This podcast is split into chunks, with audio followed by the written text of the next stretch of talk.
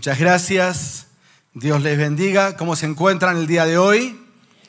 ¿Alegres de estar un domingo más en la casa del Señor? ¿Sí? No los escucho. ¿Están alegres? Ah, bueno, bueno, pensé que no. Pensé que ya estaban queriendo ir a ver al Mundial. ¿Sí? Ahí andamos, Argentina y Ecuador, ¿no? Ahí estamos, ¿eh? Difícil, pero avanzando. Ecuador muy bien, ¿eh? Excelente. Vamos por más.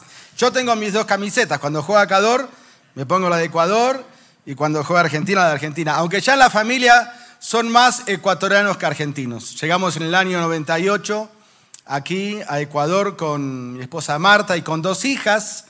Y ahora ya tenemos una hija eh, ecuatoriana, tenemos dos yernos ecuatorianos, dos nietos ecuatorianos, un perro y un gato ecuatoriano. Así que ya estamos en minoría ahí, pero muy contentos estos 25 años aquí, el Señor ha sido bueno, estamos enamorados de este país y de la gente y eh, de personas e iglesias como ustedes que desde años nos han, nos han abierto las puertas para el ministerio, en verdad. Disfrutamos mucho. Siempre es lindo volver aquí a Cumbayá. Me siento en mi casa. Todos los años, mínimo una vez, tengo la oportunidad de visitarles y casi siempre en estas fechas donde termina el año y donde eh, sale la, nueva edición del libro devocional Una pausa en tu vida. Y les confieso que esta, aparte de la iglesia donde me congrego, es la primera iglesia aquí en Quito donde estoy eh, lanzando el nuevo volumen, es el número 16, por la gracia de Dios, ya 16 años escribiendo todos los años un libro nuevo, un tema nuevo. Y aunque todos son especiales, para mí este último tiene una sazón especial porque todo el año 2023 estaremos caminando de la mano del Señor Jesús. Toda la vida del Señor Jesús en una armonía de los cuatro evangelios. Así que desde sus comienzos hasta el final del ministerio hemos eh, utilizado como tema para este volumen número 16. Así que si quieres colaborar con el ministerio Una pausa en tu vida, a la salida en las carpitas, ahí en una de las carpas está el último volumen y también agendas que todos los años estamos eh, distribuyendo, agendas de una pausa en tu vida que tienen frases, versículos y algunos de los devocionales eh, de la última edición. Dios, por su gracia, es algo que no termino de sorprenderme, de entender eh, sigue bendiciendo este material. Hoy en día estamos en casi todas las redes sociales. Lo podés buscar así, siempre como una pausa en tu vida, en Instagram, en Facebook, en Spotify. Hay podcasts, hay reels, hay todo lo que quieras para poder distribuir como una herramienta evangelística. También el website y sabes que lo puedes escuchar por radio todos los días, dos veces por día y también por televisión en el canal 26, que tiene casi cobertura nacional, eh, también dos veces por día. El libro se distribuye en Latinoamérica, en España, en México, en Estados Unidos. Empezó como algo que la verdad no imaginamos que iba a trascender tanto. Y si hay algo que me emociona es recibir los testimonios todo el tiempo, principalmente de personas que han llegado a conocer al Señor a través de este material. Los que lo han leído saben que es sensiblemente diferente a otros devocionales en el sentido de que no tiene un lenguaje evangélico. Cada vez que escribo la reflexión, trato de ponerme en lugar del lector que nunca leyó la Biblia, que no conoce nada de la historia de Israel, que no conoce nada del lenguaje bíblico ni de doctrina, para que también lo pueda entender. Y muchos me comparten constantemente de que personas que tal vez eran un poco reacias a recibir una Biblia de regalo o a ir a una iglesia, han recibido el libro y les ha gustado y lo han leído y han llegado a los pies de Jesús. Eh, ha sido una herramienta que Dios ha utilizado para guiar almas a los pies de Cristo. Así que en estas fechas también que uno a veces no sabe qué regalar y compra por comprar o regala por regalar, qué mejor que un material que pueda ser un alimento para el alma. Así que si querés colaborar para que esto se pueda seguir imprimiendo, imprimiendo cada año, ahí trajimos eh, también a disposición de ustedes. Eh, y hoy, según me han dicho, estamos, están, mejor dicho, terminando una serie que en verdad cuando me propusieron el tema, eh, me puse un poquito, me asusté, porque era un tema que, si bien yo lo conocía, no lo conocía ah, al detalle. Y me tuve que poner a estudiar un poquito, porque es un tema apasionante, el tema de la adoración, de la alabanza, que involucra toda la vida del cristiano. Debería involucrar toda la vida del cristiano. Y necesitamos definir un poquitito porque después de haber estudiado son muy parecidos los dos conceptos de alabar y adorar. A veces una, un comentario, una definición tradicional es que alabar es eh, relacionarme o agradecerle a Dios por lo que Él hace o por lo que es. Y adorar es a la inversa. Pero después de estudiar un poquito algunos conceptos bíblicos, yo no creo que esta sea la mejor definición. Eh, alabar tiene que ver, y voy a usar la palabra que en el, en el idioma griego del Nuevo Testamento se utiliza para, para referirse a la alabanza, es la palabra eulogia, de donde deriva nuestra palabra castellana elogio o elogiar. ¿A quién no le gusta que le elogien? Bueno, a Dios también le gusta que le elogien. A Dios también le gusta que le alaben. Él busca adoradores que le adoren y que le alaben en espíritu y en verdad. ¿Y qué es lo que tenemos que alabar de Él? Tantas cosas, ¿no es cierto? Creo que la lista sería interminable. Su amor, su paciencia para con nosotros, su misericordia, su comprensión, el cariño con el que nos trata. Me gusta siempre aquel versículo que dice que Él no se olvida que somos polvo. Y podríamos estar toda la mañana o todo el resto del día enumerando motivos para alabarle. Ahora, adorar, tal vez para, poder seguir diferenciando, adorar es una reacción, cuando alabar es un reconocimiento. Una cosa provoca la otra. Yo reconozco lo que Dios es, declaro, proclamo, doy mi consentimiento, mi aprobación, estoy de acuerdo con lo que Él es, con lo que Él hace. Y eso hace que yo adore. Si bien alabar es un reconocer, adorar es un reaccionar.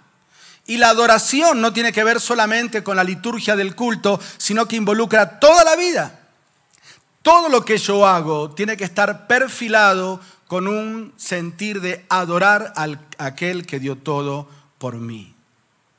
Un adorador es aquel que ha pasado tiempo admirándole, contemplándole, en comunión, alabándole, agradeciéndole, y no cesa de vivir conforme a eso, y lo exterioriza en el culto.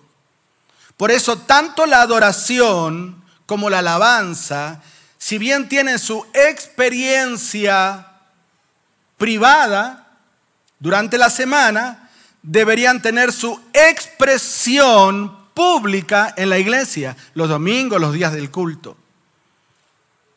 Por eso es incomprendible o inconcebible que alguien, un hijo, una hija de Dios, que durante la semana no buscó tiempo para adorarle, para alabarle, para disfrutar, para entrar en el lugar santísimo de la comunión, para poder ofrendar al Señor un alma agradecida, de repente aparezca en la iglesia siendo el que más alaba, el que más expresa su adoración, el que alza las manos, el que canta más fuerte o el que tiene más variedad de pronunciamientos durante la liturgia. No, no, no, no se comprende. Porque si la adoración y la alabanza en la iglesia es consecuencia de un estado previo y tal vez privado, anónimo, oculto, secreto, como dice Mateo 6:6, mas tú cuando ores, entra en lo secreto y ora a tu Padre que ve en lo secreto. No se entiende que alguien que no tuvo una experiencia así durante la semana, de repente en público aparezca como el adorador de los adoradores, porque la Biblia dice que tanto la expresión pública como la experiencia debe ser algo que van de la mano. Mira, Santiago dice, yo te pido que me acompañes, por favor, en el capítulo 3 versículo 10 al 12, Santiago capítulo 3, es un pasaje que, bueno, casi todo Santiago habla del, uso y del abuso de la lengua, ¿no? Por eso este pasaje tenemos que entenderlo dentro de su contexto. Santiago capítulo 3.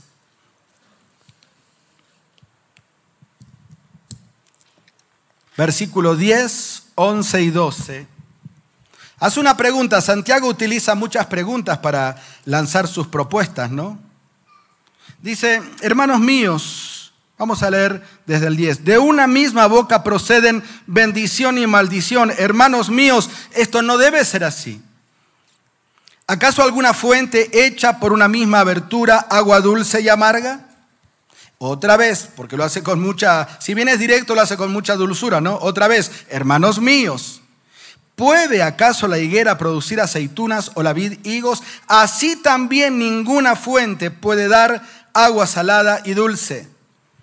No puede ser, dice Santiago, que si con esta misma boca durante la semana yo no estoy dirigiendo mi alabanza y mi adoración a aquel con mayúsculas que se la merece, más bien estoy ofendiendo, hiriendo, lastimando, murmurando, criticando, juzgando, gritando.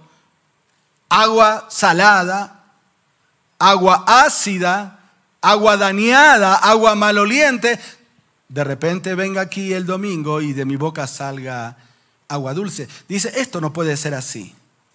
Así que hermanos, el tema de la adoración y la alabanza, si bien ustedes lo han desarrollado durante este mes, creo que fue lo que duró en la iglesia, tenemos que entender que es consecuencia de una actitud previa de lunes a sábado. Aquel que realmente pone al Señor como primer lugar en su vida, tiene una actitud de adoración y de alabanza 24/7. Esto no significa de que esté, esté, todo el día orando, o todo el día alabando, todo el día cantando, todo el día exclamando, pero en su corazón tiene un reconocimiento constante de aquel que es digno de recibir toda la honra y toda la gloria. La adoración, si lo tenemos que, que seguir definiendo, es una ofrenda.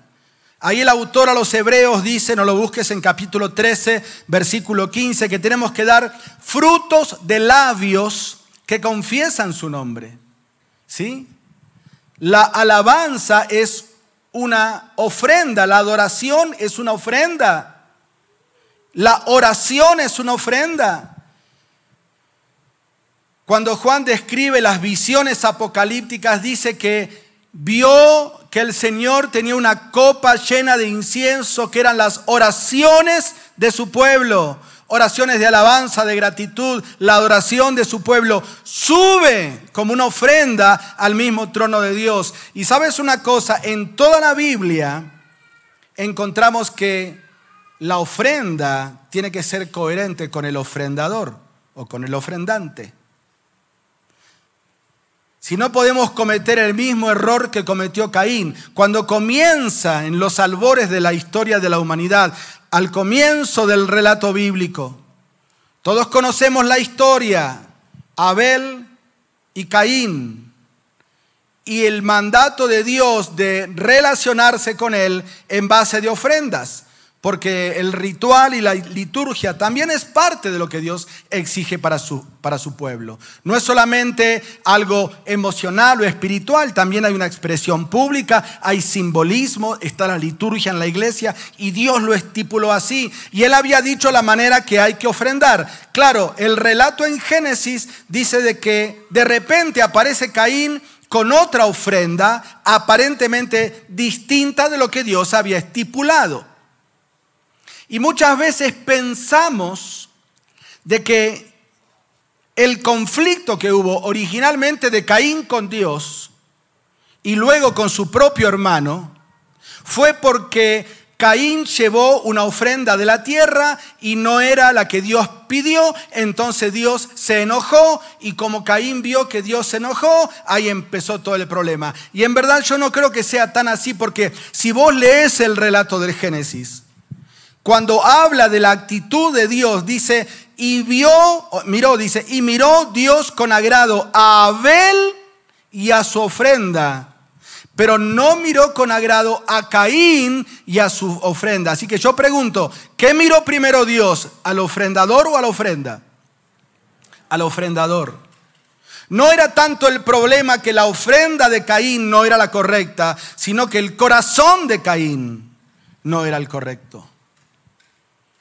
Y Dios ve primero el corazón. Por eso cuando hablamos de adorar y de alabar, tenemos que entender que Dios mira el corazón, mira mi corazón antes que mirar mis palabras. Y como dijimos recién, aquel que vivió a los pies del Señor, de lunes a sábado, impactado y en silencio reverente, es muy probable que mantenga la misma actitud cuando aparece en la iglesia para sumarse a la alabanza y a la adoración de su pueblo. Si vos mirás en los evangelios, por ejemplo, aunque lo podés ver en toda la Biblia, pero principalmente con respecto al Señor Jesucristo, todas las personas que fueron impactadas por el Señor, porque recibieron sanidad, recibieron fortaleza, recibieron palabras de ánimo, perdón de pecados, la reacción natural de esa persona fue caer postrada a los pies de Jesús. Que si el Señor no ponía sus manos, esa persona no se levantaba. No estamos en contra de las expresiones de júbilo y las manifestaciones de adoración y de alabanza eh, eufóricas, estrepitosas. No estamos, de no estamos en contra de eso. Pero ojo, que el hecho de que yo pueda expresar mi adoración públicamente de la manera más elocuente no significa de que yo sea el mejor adorador.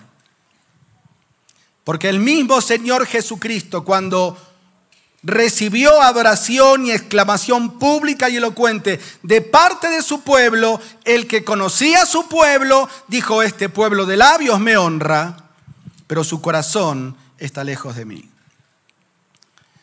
Aquel que realmente entiende el concepto de la adoración y de la alabanza y a quién está dirigida, cultiva un espíritu de humildad. ¿Cómo puedo yo, querido hermano, hermana, cómo puedo yo no cultivar un espíritu de humildad después de pasar horas a los pies de la grandeza de su majestad?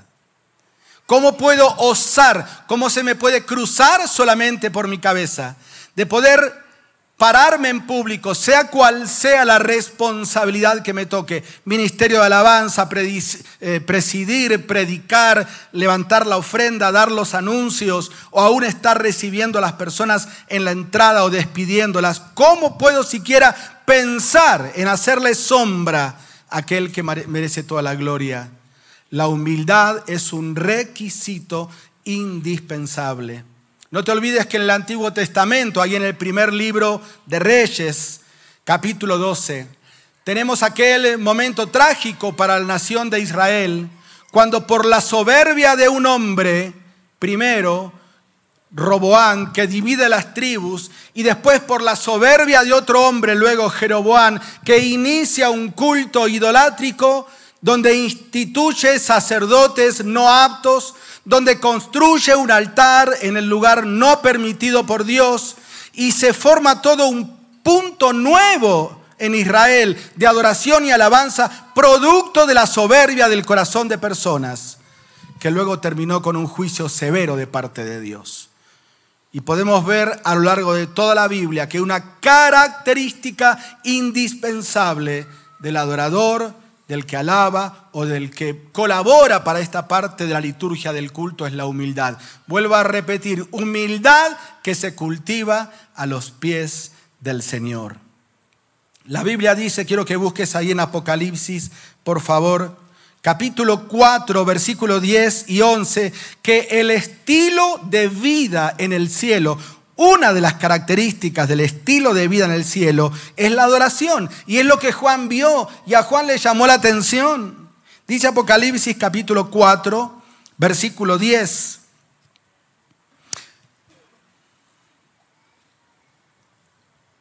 Los 24 ancianos se postran delante del que está sentado. Recién cantábamos, ¿no? Al que está sentado en el trono. Los 24 ancianos se postran delante del que está sentado en el trono y, ¿qué dice? Adoran al que vive por los siglos de los siglos y echan sus coronas delante del trono diciendo, verso 11, Señor, digno eres de recibir la gloria y la honra y el poder porque tú creaste todas las cosas y por tu voluntad existen y fueron creadas. El estilo de vida del cielo es la adoración y la alabanza. Ese va a ser uno de tus ministerios, de mi ministerio, de nuestro ministerio, cuando estemos en el estado eterno con cuerpos glorificados, estar constantemente adorando y alabando a aquel que está sentado en el trono. Pero no tenemos que esperar llegar a aquel momento para empezar a entrar en clima, hermanos. Ya lo podemos y lo debemos hacer desde ahora. Amén. Muchas veces hablando con personas eh, por, por, todos los problemas que, que, gobiernan la vida, que, intoxican la mente y que afectan al cristiano, dicen, ay, no veo la hora que el Señor Jesucristo venga. ¿Cuándo será el día que estemos ahí? Pero yo veo que esa persona no alaba, no adora, no predica el Evangelio, no tiene una vida de comunión eh, cautivante, no es un hombre o una mujer de oración. Y yo digo, qué extraño, ¿no es cierto? Tantas ganas de estar en la eternidad con Cristo y acá lo tenemos a Cristo 24/7 y pasan días enteros sin que oramos. ¿Cómo se puede explicar eso?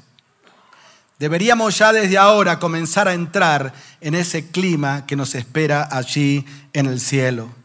Y hasta que llegue aquel momento, el Señor Jesucristo dejó un acompañante personal, un personal training que está dentro tuyo 24/7. ¿Cómo se llama?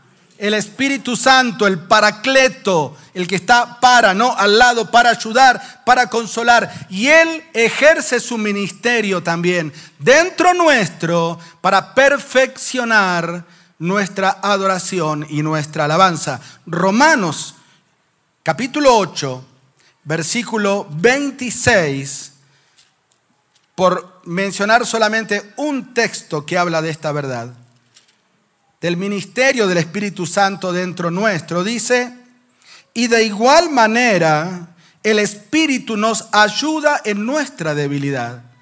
Pues ¿qué hemos de pedir como conviene? Bueno, en verdad no lo sabemos, pero el Espíritu mismo intercede por nosotros con gemidos indecibles. Y dice el verso 27, mas el que escudriña los corazones no dice el que escucha los labios o las palabras, el que escudriña los corazones, sabe cuál es la intención del Espíritu, porque conforme a la voluntad de Dios intercede por nosotros. Así que no tenemos excusas para decir que yo no puedo, no sé o no quiero adorar o alabar. Es verdad que muchos de nosotros quizás cuando intenta alabar o cantar parece que salen gemidos indecibles. Es la mejor manera que tenemos de describir nuestras virtudes musicales, ¿no? Pero no te preocupes, igual alaba, aunque el de al lado se enoje, el Espíritu Santo, y si de repente te mira y te dice, hermano, ah, no sé, el Espíritu lo acomodará, dice. El Espíritu lo arreglará cuando llegue al trono de Dios, pero aunque sean gemidos indecibles, voy a seguir alabando. Pero lo haces con el corazón. Y mira, Dios disfruta más la alabanza de alguien que no sabe nada de música, pero lo hace de corazón, que la alabanza del mejor de los músicos, pero que sea una alabanza fingida. Porque el que escudriña los corazones es Dios y Él sabe todas las cosas. Y muchas veces, y es triste decirlo, en las iglesias hay mucho ruido, pero poca alabanza y poca adoración. Y mira, tenemos que ser eh, claros, sinceros, honestos en los dos extremos.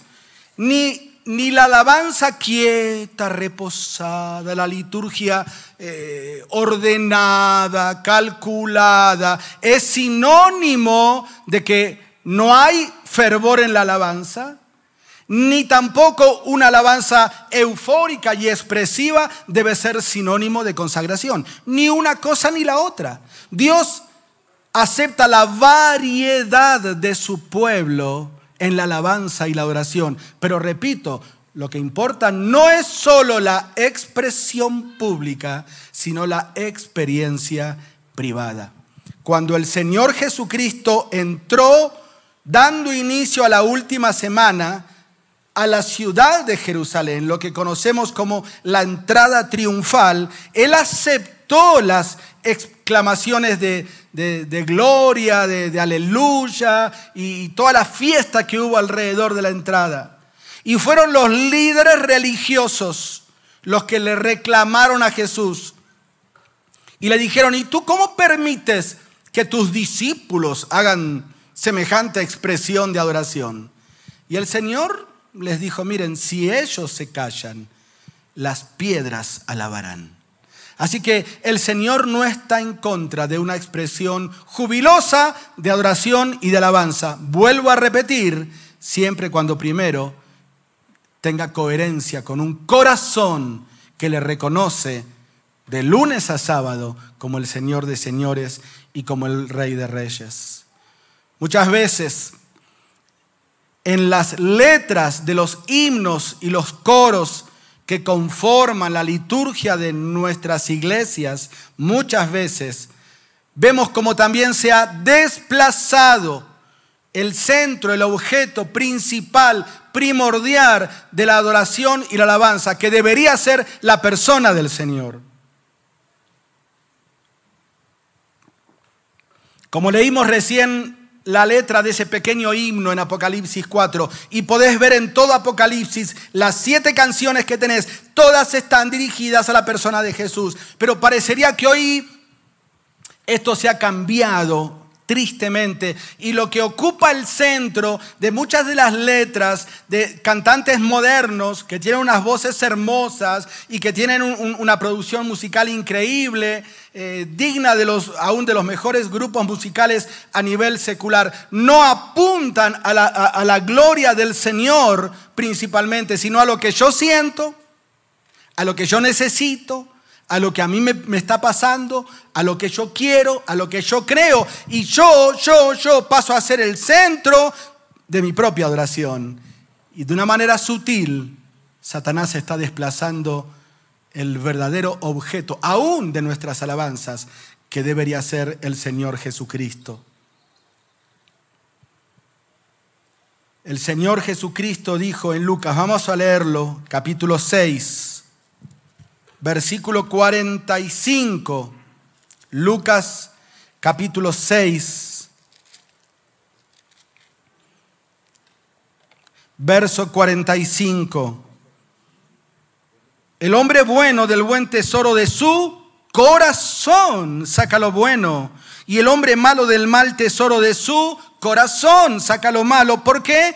Porque de la abundancia del corazón habla la boca.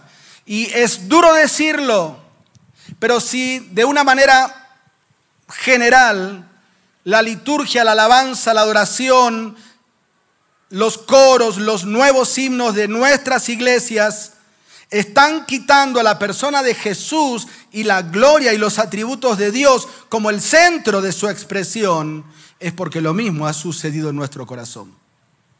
Y como el mismo Señor Jesucristo advirtió, escribiendo las cartas Apocalipsis, capítulo 2 y 3, las siete cartas de Apocalipsis, aquel que tenía la llave en la mano en Filadelfia se encuentra a la puerta y llamando en la Odisea porque lo habían desplazado del lugar y le habían quitado la llave. Y eso se manifiesta también en nuestra propia liturgia y en las propias letras de nuestros coros. Por eso estamos a tiempo. La iglesia es columna y baluartes, defensora de estas cosas que no podemos negociar y que no podemos perder. Nosotros sabemos que Dios como tal no necesita nada, sin embargo, Él sí desea tu adoración. El mismo Señor Jesucristo, recordando palabras de la ley, dice en el Evangelio de Lucas capítulo 4 versículo 8, recuerden que Dios dijo, al Señor tu Dios adorarás y a Él solo servirás. Si bien Él no necesita, sí desea la adoración de su pueblo. Y sabes, un concepto muy pocas veces enseñado, y me gustaría que hoy pensemos en esto, es que Dios nos hizo para que le adoremos, para que le alabemos. Recuerda la palabra en griego de, lo que es alabar, eulogia, para que le elogiemos. Y solamente un versículo para reforzar este concepto, Segunda Corintios capítulo 5, versículo 15. Algunos lo sabemos casi de memoria. Segunda Corintios 5, 15 dice, porque todas, perdón, 5.15, eh, y por todos murió, hablando de Jesús, para que los que viven ya no vivan para sí, sino para aquel que murió y resucitó por ellos. El propósito de mi redención y de tu redención, el propósito de la iglesia de Cristo sobre la tierra es para alabanza de su gloria. Después te animo a que leas en tu casa. Hoy no tenemos tiempo. Hubiera sido otro pasaje excelente para usar como, como pasaje base. La doxología de Pablo en Efesios capítulo 1, desde el versículo 3 al 13. Ahí menciona a las tres personas de la Trinidad. Dios Padre, Dios Hijo y Dios Espíritu Santo en ese orden. Con tres oficios diferentes. Dios Padre, predestinando, eligiendo. Dios Hijo, en quien tenemos redención por su sangre. Dios Espíritu Santo, Él es las arras de vuestra herencia como un sello, y tres tiempos de verbo diferente. Dios Padre nos eligió en el pasado, Dios Hijo sigue redimiendo en el presente, el Espíritu Santo es nuestra garantía para el futuro. Y los tres bloques que están bien diferenciados en la doxología repiten y terminan con la misma frase, para alabanza de la gloria de su gracia. Fuimos hechos nuevas criaturas para alabar a Dios. Ese es el propósito de nuestra existencia. La alabanza y la adoración, por tanto, es la meta suprema de Dios para con sus criaturas.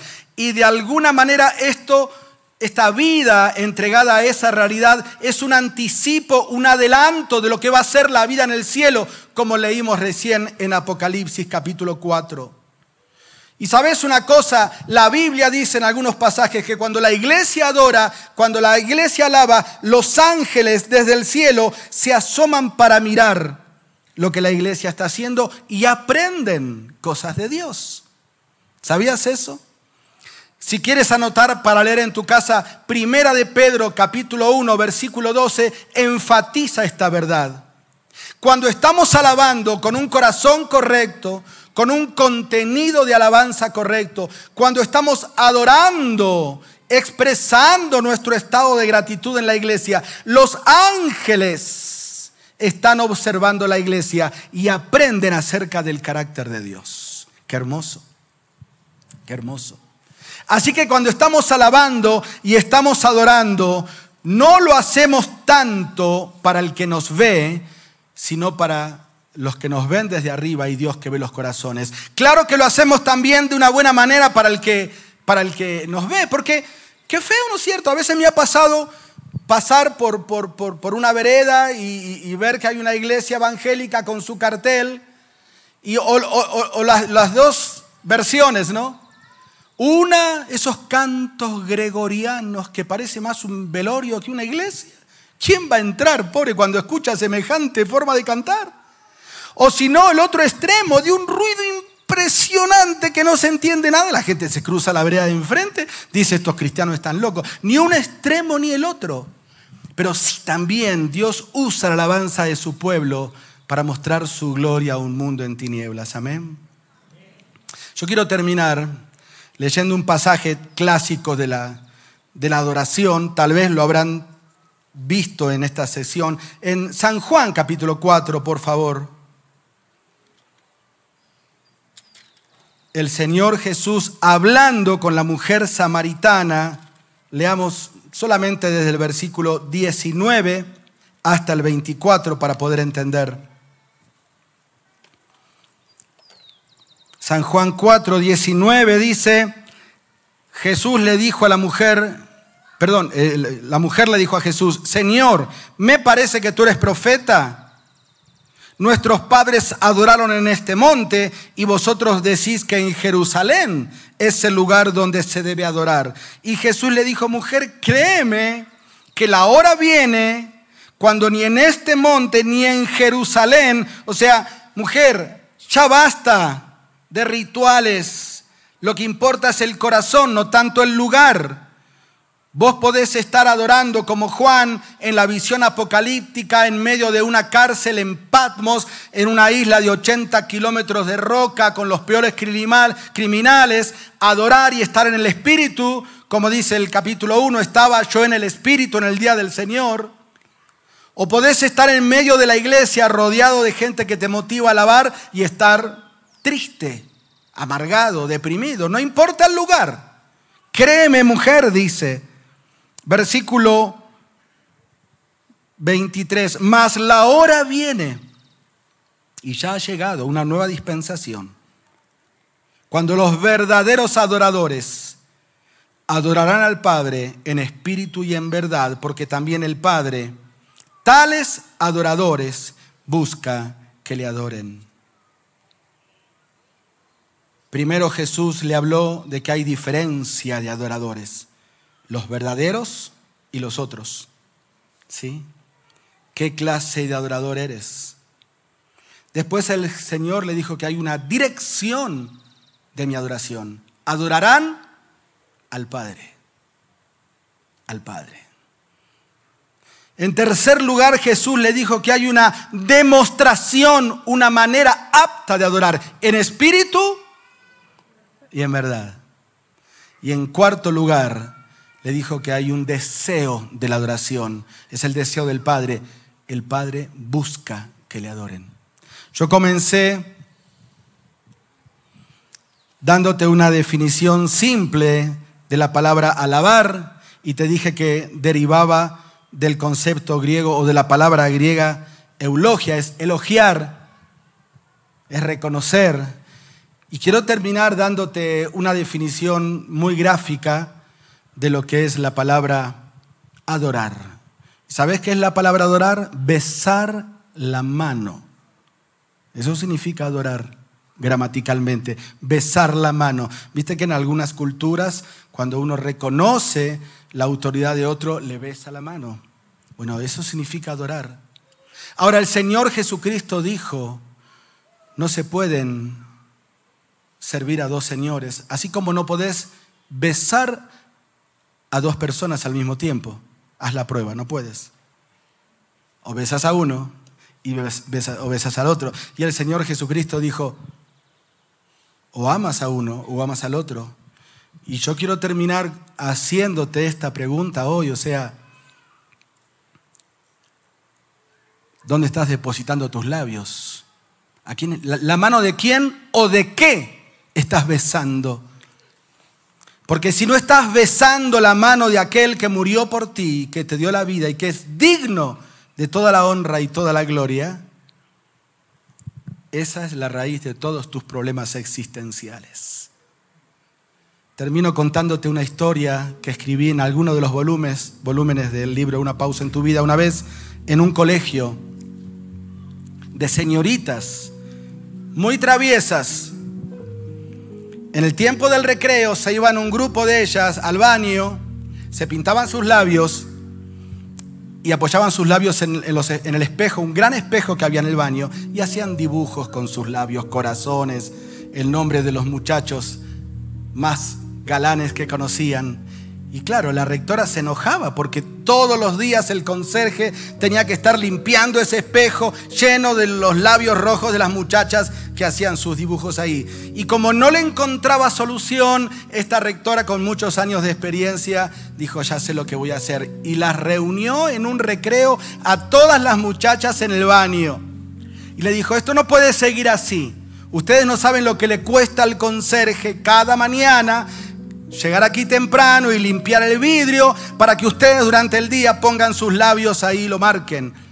Para que valoren el trabajo del conserje, yo quiero que vean el esfuerzo, el sacrificio que hace este hombre por lavar ese espejo. Y le pidió que lo haga, así que el hombre tomó un trapo, lo mojó en el agua de la taza del inodoro y limpió todo el espejo. Nunca más ninguna chica quiso apoyar sus labios en ese espejo. Fue muy sabia la rectora, ¿no? Ahora yo te pregunto, ¿dónde estás apoyando tus labios? ¿A quién le estás dando tu fuerza si eres un joven, una joven?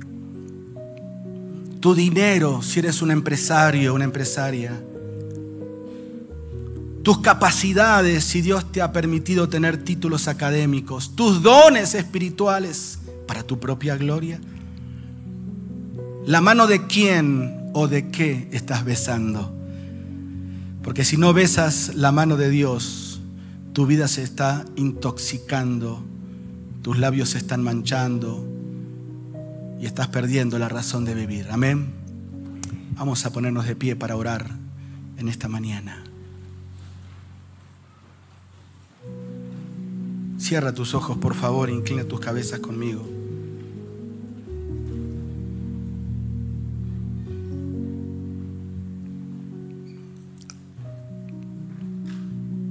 Que pensemos que hay una fiesta en el cielo esperándonos para adorarle y alabarle. Está todo preparado, pero tenemos que empezar desde ahora. Si algunos de los que estamos aquí quizás hoy reconocemos que no vivimos para aquel que murió y resucitó por nosotros, sino que vivimos para nosotros mismos. Tenemos que pedirle perdón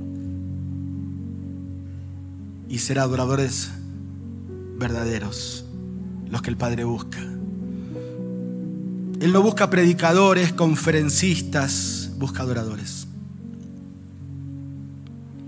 Y si hay alguien hoy aquí tal vez que nunca en su vida ha abierto su corazón a Jesús y está apoyando sus labios en cosas que prometen pero no cumplen, es tiempo de que puedas dedicar tu vida en el lugar correcto, a la persona correcta y decirle a Jesús, Jesús, a partir de hoy, yo quiero que tú entres en mi corazón me cautives con tu amor y me hagas una nueva criatura. Dile así en tu corazón.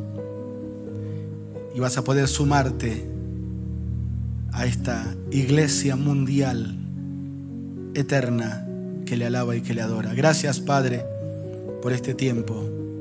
Gracias Señor por tu amor, por tu paciencia, por tu perdón y por tu palabra. Bendice cada uno de los que hoy están aquí reunidos, Señor, para que podamos dedicar nuestras vidas a tú que eres el Rey de Reyes y Señor de Señores. Alabado sea tu nombre en Cristo Jesús. Amén y amén. Muchas gracias. Dios les bendiga.